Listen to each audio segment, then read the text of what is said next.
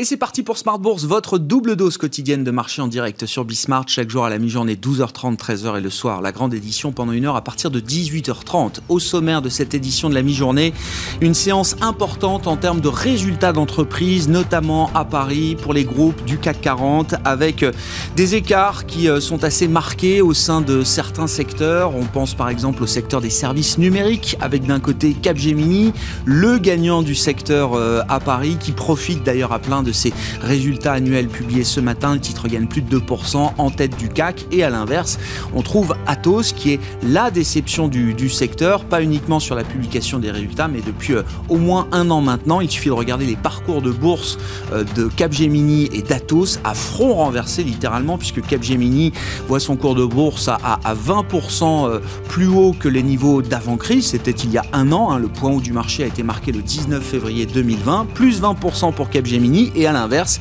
c'est un moins 20% toujours pour euh, Atos par rapport au pic du 19 février de l'an 2020. Voilà donc un, exemple d'écart qui se creuse au sein de, certains secteurs. On notera les publications euh, d'Orange qui ne sont pas achetées par le marché, c'est le moins qu'on puisse dire. Airbus également qui voit son, son titre baisser après la publication d'une perte annuelle de plus d'un milliard d'euros. En revanche, Carrefour s'en sort euh, bien et même très bien évidemment.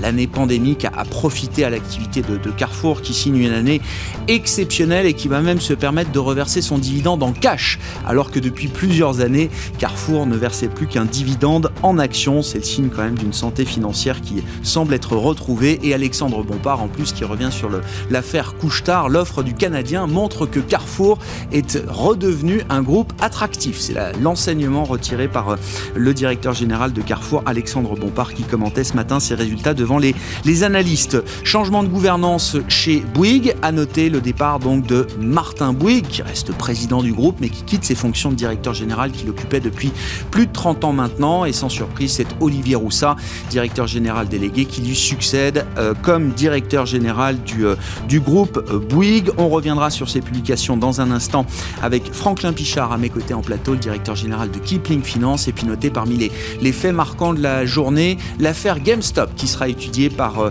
les élus américains puisque euh, différentes euh, parties prenantes, différents acteurs de l'affaire GameStop seront entendus aujourd'hui par la Commission des services financiers de la Chambre des représentants américaine.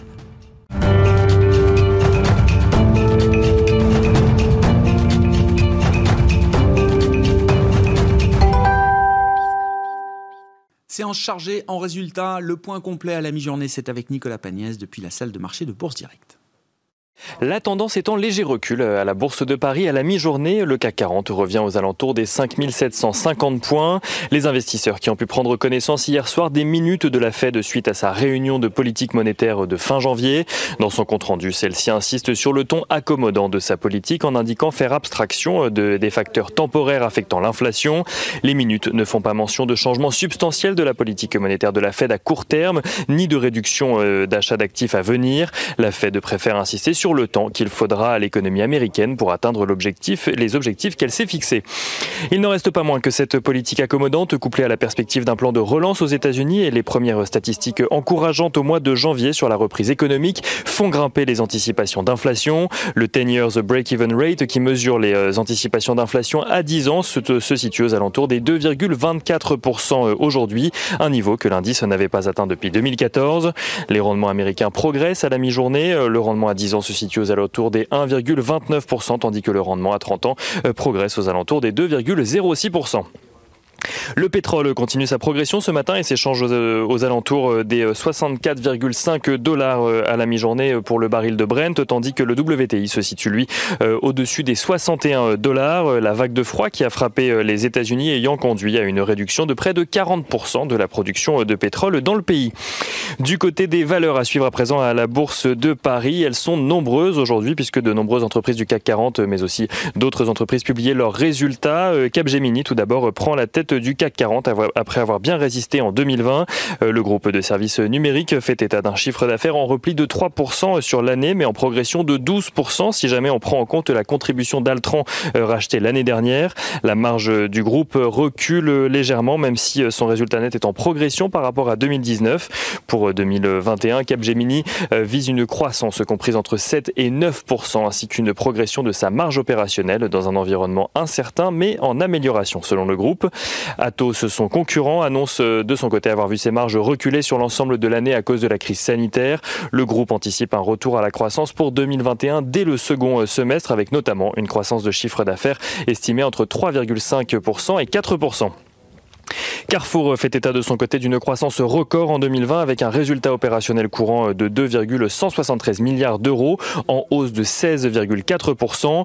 Pour la suite, le groupe de distribution souhaite mettre l'accent sur les économies et veut réaliser près de 2 euh, milliards et demi d'euros d'économies de coûts supplémentaires en année pleine d'ici 2023. Carrefour qui va distribuer euh, un dividende de 0,48 euros par action cette année au titre de 2020. Orange annonce un résultat en ligne avec ses objectifs avec même une légère croissance de chiffre d'affaires. L'opérateur vise pour 2021 un EBITDA euh, stable négatif et annonce verser un dividende de 90 centimes par action. Airbus fait euh, de son côté état de résultats lourdement affectés par la crise sanitaire. L'avionneur qui a consommé près de 7 milliards d'euros de trésorerie l'année dernière euh, vise pour 2021 un retour à l'équilibre en termes de génération de flux de trésorerie et un bénéfice opérationnel ajusté de 2 milliards d'euros. Et dans le même secteur, Air France KLM annonce de son côté une perte de 7,1 milliards d'euros en 2020. Euh, le chiffre d'affaires de la compagnie qui chute de près de 60% à cause de la pandémie. Air France qui estime que le premier trimestre 2021 restera difficile et que la visibilité reste limitée euh, pour la reprise. Et on finit avec Bouygues, Bouygues qui fait état euh, d'une baisse de 9% de son chiffre d'affaires en 2021, tandis que son résultat opérationnel courant euh, recule à 1,2 milliard d'euros.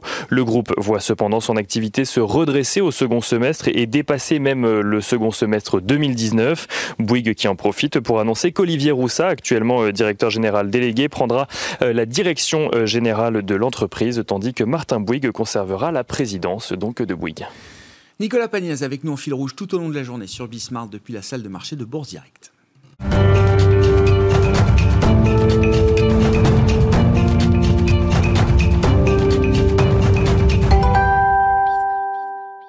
Grosse séquence de résultats donc pour les entreprises du CAC 40 notamment, hein, grosse séquence de résultats pour les entreprises européennes aujourd'hui dans leur ensemble. Et Franklin Pichard qui est à mes côtés en plateau pour quelques remarques, quelques commentaires sur cette euh, série de publications, directeur général de Kipling Finance. Bonjour et bienvenue euh, Franklin. Bonjour Grégoire. Peut-être attaquons effectivement avec cette séquence de, de résultats. Euh, je le disais en, en, titre de l'émission, je, je, suis frappé de voir par exemple le sort que réserve, que le marché réserve à, à Capgemini Versus Atos.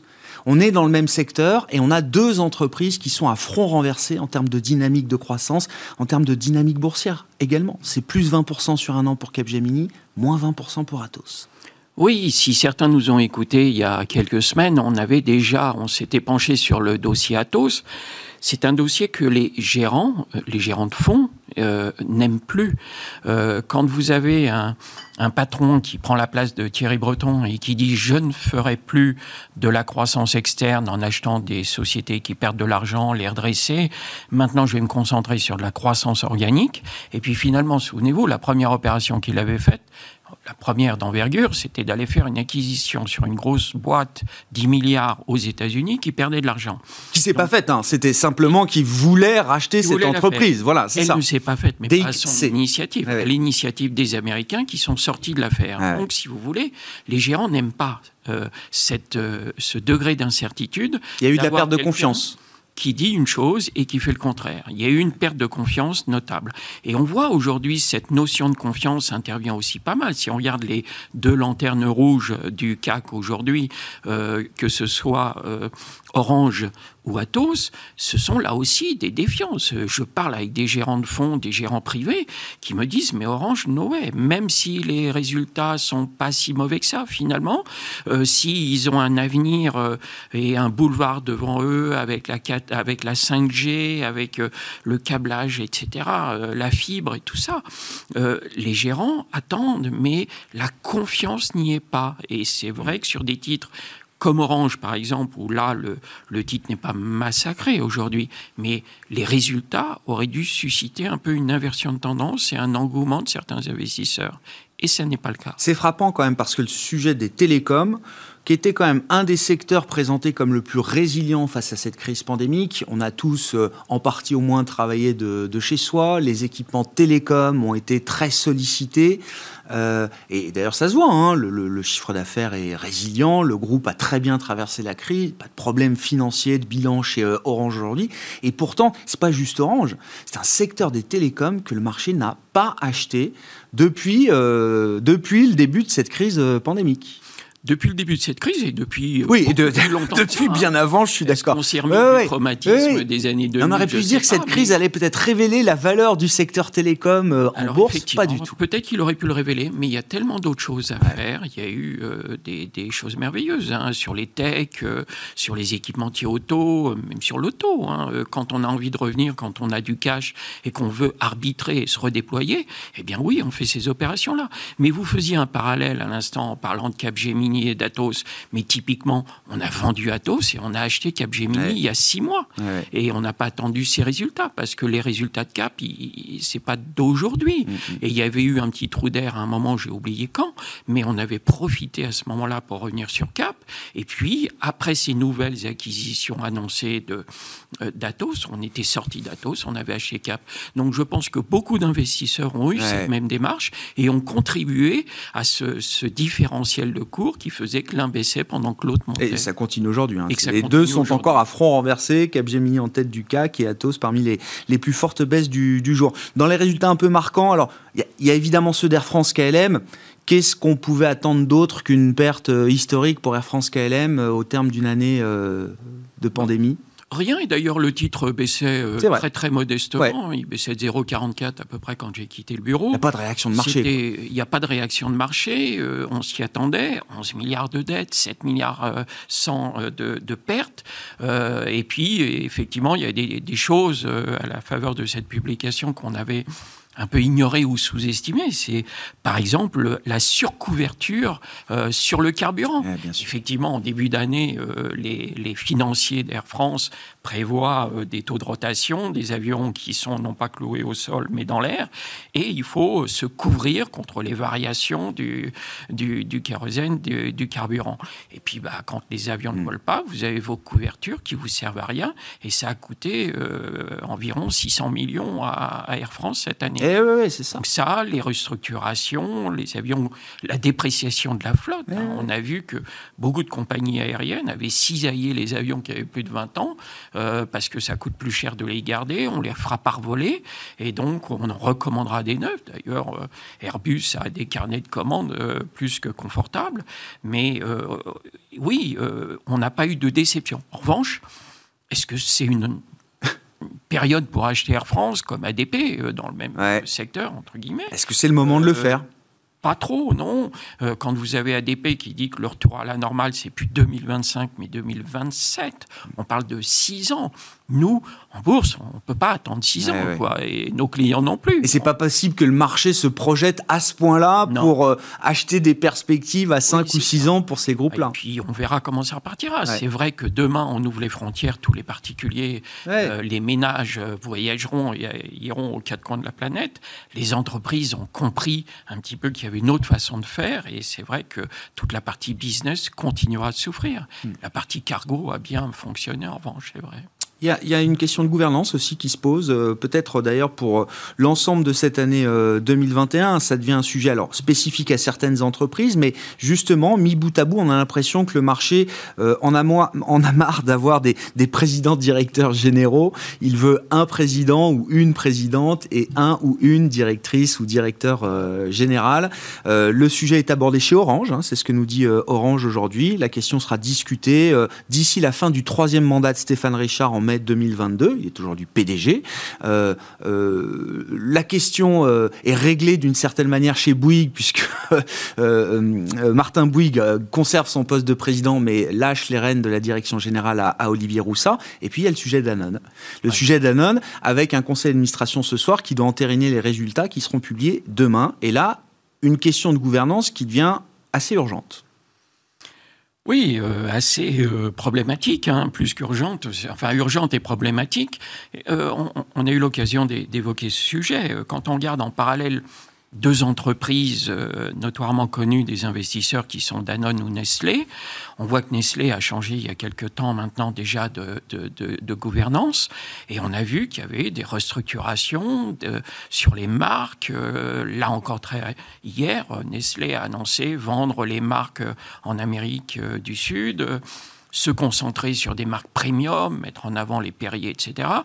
Finalement, Danone, il ne se passe pas grand-chose. On manque de drivers, on n'en a pas sous la pédale. On, a l'impression d'avoir un groupe qui vit un petit peu sur sur ses succès passés. Sur sa rente. Et, euh, et aujourd'hui, on attend davantage. Donc, en plus, euh, c'est un secret pour personne. Je le lisais euh, dans les échos, je ne sais plus où. bah, le, son patron actuel est quand même très contesté. Il y a quand même ah bah, énormément de, de, turnover dans les équipes. Euh, beaucoup de gens sont, sont, sont pas bien dans l'entreprise. Donc ça contribue à une ambiance euh, morose. Et c'est vrai que là aussi, les investisseurs n'ont plus trouvé Danone sexy depuis quelques années. Est-ce que c'est le moment de s'y réintéresser, euh, Franklin? Bah écoutez, on va avoir euh, une assemblée demain, on va voir un petit peu ce qui va en ressortir. C'est peut-être, ça a commencé à titiller. Nous, on est revenu un peu dessus. Hein. On a commencé à jouer euh, dans le thème et on l'avait évoqué ici euh, il y a fin de, fin de l'année dernière ou, tout début janvier. On avait dit qu'une de nos thématiques, entre autres, ISR, ESG, et donc les changements de gouvernance dans les entreprises avec les fonds activistes qui s'invitent, on l'a vu euh, en fin d'année dernière chez Unibail, euh, qui s'invitent un petit peu dans, les assemblées, ça, ça bouge les choses et euh, ça ne peut être que bon. Je pense en plus que les, les actionnaires de, Danone aujourd'hui commence à être impatient parce que ça fait longtemps que ça dure. C'est moins qu'on puisse dire. Les résultats de Danone seront publiés demain avec ceux d'Hermès et de Renault pour terminer cette semaine. Merci beaucoup Franklin. Franklin Pichard qui était à mes côtés en plateau, le directeur général de Kipling Finance.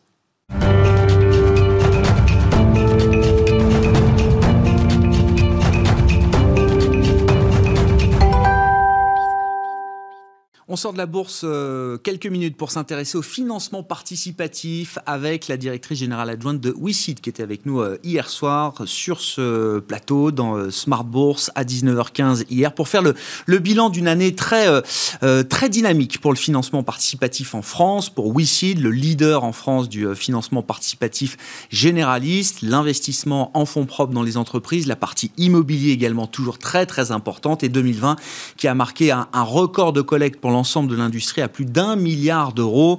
L'analyse, les explications et les perspectives donc de la directrice générale adjointe de WeSeed, Mathilde Iclanzan, qui était avec nous hier soir dans Smart Bourse.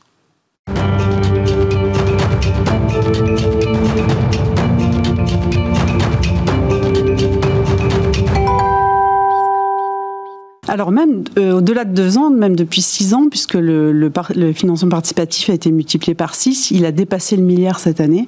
Donc en effet, euh, il se place comme un investissement de, de, de, de tout premier plan, euh, qui est en train vraiment de, séduire, de se démocratiser. On a de plus en plus d'investisseurs qui sont, qui sont intéressés par ce mode de placement, et on a de plus en plus donc d'acteurs économiques qui s'y intéressent aussi, de par son agilité, de par tout ce qu'il permet en fait de dans des rythmes rapides de, de, financer. effectivement, vous l'avez dit, le chiffre clé, c'est plus d'un milliard de collectes sur, sur 2020. On est sur des progressions de, de plus de 50%, je crois, hein, depuis, depuis plusieurs années maintenant, avec de plus en plus d'investisseurs particuliers des tickets moyens qui augmentent aussi, je crois, euh, Mathilde? Oui, des tickets moyens, des opérations euh, qui sont aussi de plus en plus élevées. Alors, il est quand même important de préciser que dans le, financement participatif et dans ce milliard, c'est plus de 50% qui sont relatifs euh, au secteur immobilier.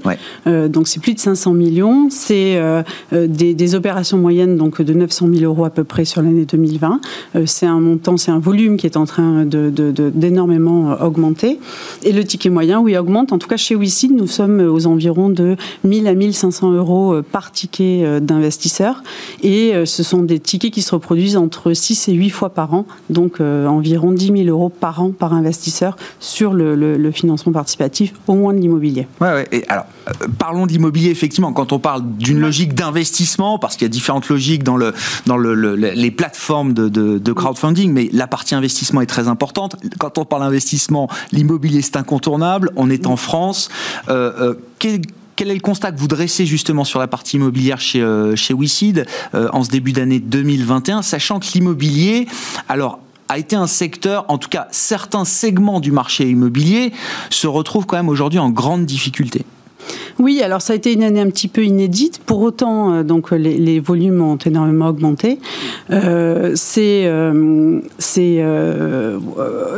l'année 2021 recommence de, feu de Dieu. sur la même tendance. On a eu une période en 2020 de, de forte stagnation, donc au deuxième trimestre un, regain un petit peu pendant l'été et une très très forte accélération. Rien que sur le mois de janvier, là sur, euh, sur WICID, on a passé à peu près 40 dossiers euh, donc, qui représentent quasiment 50% de notre année 2020. Euh, mhm. Ah oui. Donc on est très étonné et il faut qu'on suive le rythme qui est très très très important. quel type d'immobilier effectivement là trouve, trouve de, de, l'appétit chez les investisseurs? Pendant longtemps, ce sont surtout les, les promoteurs qui ont trouvé un financement des effets de levier bancaire, puisqu'en fait on finance les fonds propres des, promoteurs immobiliers. Mhm.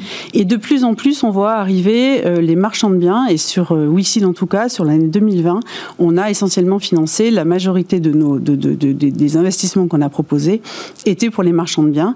Euh, donc ça représente à peu près 51% du volume. Pourquoi les marchands de biens? Parce que le crowdfunding leur permet de, se substituer de temps en temps à des financements bancaires, mais en plus de, de saisir des belles opportunités, notamment de réhabilitation de surélévation qui leur permettent de répondre à la transformation des, modes de vie, à la transformation des villes. Ouais, Et, oui, effectivement, quel type de segment d'immobilier là trouve euh, trouve de la place dans, sur votre euh, plateforme? C'est du résidentiel, du commercial, c'est de la logistique. du résidentiel aujourd'hui, euh, puisque dans les cœurs de ville, c'est essentiellement du résidentiel. Il y a un petit peu de tertiaire, notamment dans les rez-de-chaussée. D'accord. mais c'est vrai que tout est drainé essentiellement par le résidentiel. Oui dans, le, bilan 2020, je vois que le rendement brut annuel pour l'immobilier en financement 9,3%. Donc, des taux qui font rêver. Hein. Net, c'est 6,5%. Ouais. Risques, Alors, euh, c'est ça la question. Net, c'est 6,5%. C'est-à-dire que c'est quand même euh, une fois et demie, deux fois le rendement d'une SCPI, on va dire, euh, globalement.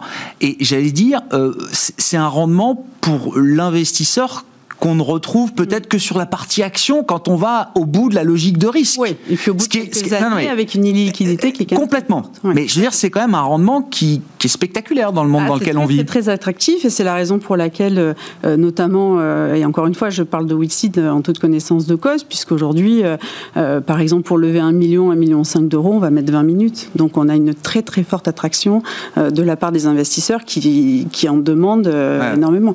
Et c'est vrai qu'à 9,3%, c'est quelque chose que vous ne trouvez nulle part. Donc, euh, donc forcément. et, c'est un, rendement qui est soutenable? Il n'y a pas de raison, au moins, que sur euh, l'horizon visible de 2021, ce, ce, rendement diminue fortement. Euh? Il y a de plus en plus de plateformes hein, qui, qui interviennent. Donc, il y a une très très forte concurrence entre plateformes. Pour autant, aujourd'hui, non, on restera quand même sur des taux attractifs. il risque d'y avoir un petit peu d'érosion liée essentiellement à deux facteurs que sont d'abord le, les normes environnementales qui augmentent un petit peu et qui qui du coup diminue quelque peu les, les, marges en fait des, opérateurs, des promoteurs. Donc forcément, ils nous demandent un petit peu de baisser les taux, donc on va être obligé forcément de s'adapter, sans compter la concurrence entre les plateformes. Et puis la deuxième raison, c'est qu'on est en train de, pour pouvoir passer un peu ce cap en termes d'investisseurs, de trouver, de chercher des solutions pour démocratiser de plus en plus le crowdfunding. Et donc, on est en train, euh, entre, entre plateformes, de créer un fonds de garantie qui viendra garantir le capital, donc permettre à des investisseurs qui sont peut-être moins friands vis-à-vis du risque d'investir beaucoup plus, mais du coup, ça va forcément avoir des impacts. Ça se paiera, ça se paiera euh, Exactement. Donc 9,3, c'est quoi? C'est peut-être un pic qui a été atteint en termes de rendement? Vous Oui, on, ne va pas énormément diminuer, mais on perdra certainement un point ou deux dans les prochaines années. Mais pour autant, euh, comparé aux taux qui sont proposés aujourd'hui, ah ça reste très attractif. Et surtout, il ne faut pas oublier que la durée moyenne des opérations aujourd'hui est de 20 mois, euh, ce qui veut dire que vous avez une, une liquidité qui est quand même assez forte effectivement. De, vos, de, vos, de, vos, de vos investissements.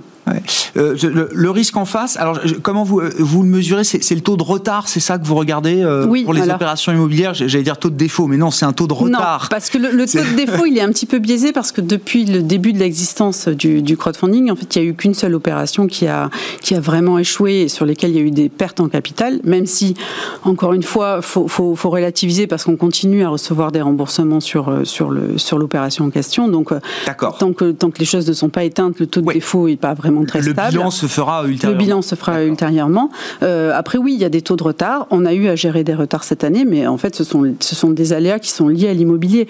Tout est structurel, euh, tout, pardon, tout est conjoncturel et pas structurel. Donc, en fait, il n'y a, pas, a pas non plus de raison d'avoir euh, des inquiétudes particulières quand il y a des défauts, enfin, des, des, retards pardon, sur, les, sur les opérations. Si on parle du financement des entreprises, pour finir, Mathilde, 2021 va être, c'est comme ça que je le présente, l'année de la bataille des fonds propres pour bon nombre de, de petites et moyennes entreprises euh, françaises qui ont été sauvées pour beaucoup d'entre elles, certaines d'entre elles en tout cas par les prêts garantis par l'État. L'étape suivante, ça va être le renforcement des fonds propres. Et on imagine, avec la puissance du crowdfunding, on rappelle, un milliard d'euros de collecte franchi euh, l'an dernier, que ce, système de financement participatif a toute sa place pour euh, accompagner les, les, pouvoirs publics dans cet effort Exactement. il va y avoir donc un besoin de renforcement de fonds propres. Les trésors ont été euh, sauvegardés par les PGE. Maintenant, on va parler investissement, on va parler rebond, on va parler relance. Et donc, il va y avoir des besoins donc, de fonds propres. Il va y avoir besoin aussi d'emprunts, tout simplement, pour financer la relance et les investissements. Euh, WICID euh, est en train de développer avec la région Occitanie une plateforme de financement citoyen sur lequel on va euh, proposer donc aux citoyens d'Occitanie, mais de partout, de France ou partout. Il n'y a pas de frontière entre l'Occitanie et les autres régions françaises. Non, non, non, on va pas les sélectionner et d'investir dans les sociétés qui les touchent, euh, qui, euh, qui sont locales et qui répondent à la proximité et les actifs tangibles en fait dans les, les entreprises euh, qui sont à côté de chez eux. Et donc c'est c'est pour nous quelque chose d'important et, on revient en plus dans l'histoire et dans l'ADN de WICID lors de sa création. Alors Occitanie, parce que je crois que vous êtes basé à Toulouse. Oui. Je dis pas de bêtises. Oui, c'est la région. oui, c'est la région est une entreprise toulousaine. Mais euh, c'est une première là, ce qui se passe entre vous et la, et la région Occitanie. Oui, Quand vous dites plateforme citoyenne, ça veut dire quoi? Ce sera une, une, enfin, WICID adapté aux besoins de l'Occitanie et des entreprises. Alors, ce sera une société de projet que l'on va créer avec la région Occitanie et la CCI euh, Occitanie. Euh, il y a aussi un satellite de la région qui est spécialisé dans les énergies renouvelables et donc, on crée une, société de, communes dans laquelle on va euh, financer donc toutes les entreprises qui auront besoin de se renforcer en termes de fonds propres et de chercher des financements euh, liés à leurs investissements futurs et leur développement. C'est quelque chose que WICID est prêt à, déployer. Enfin, je dis WICID, mais je vous mets aussi porte-parole d'une certaine manière de votre industrie. WICID et les autres plateformes concurrentes, c'est un, un, schéma qui est prêt à être déployé au niveau national? Bien sûr, et d'autant plus que euh, je, je, crois que la presse euh, relate le fait que l'épargne citoyenne aujourd'hui a atteint des sommets. On, parle quand même de 100 milliards d'euros que les Français auraient mis de côté pendant mhm. cette période de crise. Et donc, euh, elle a toute sa place et le crowdfunding a vraiment toute sa place pour financer cette relance et accompagner aujourd'hui les acteurs publics euh, dans cette, dans cette démarche.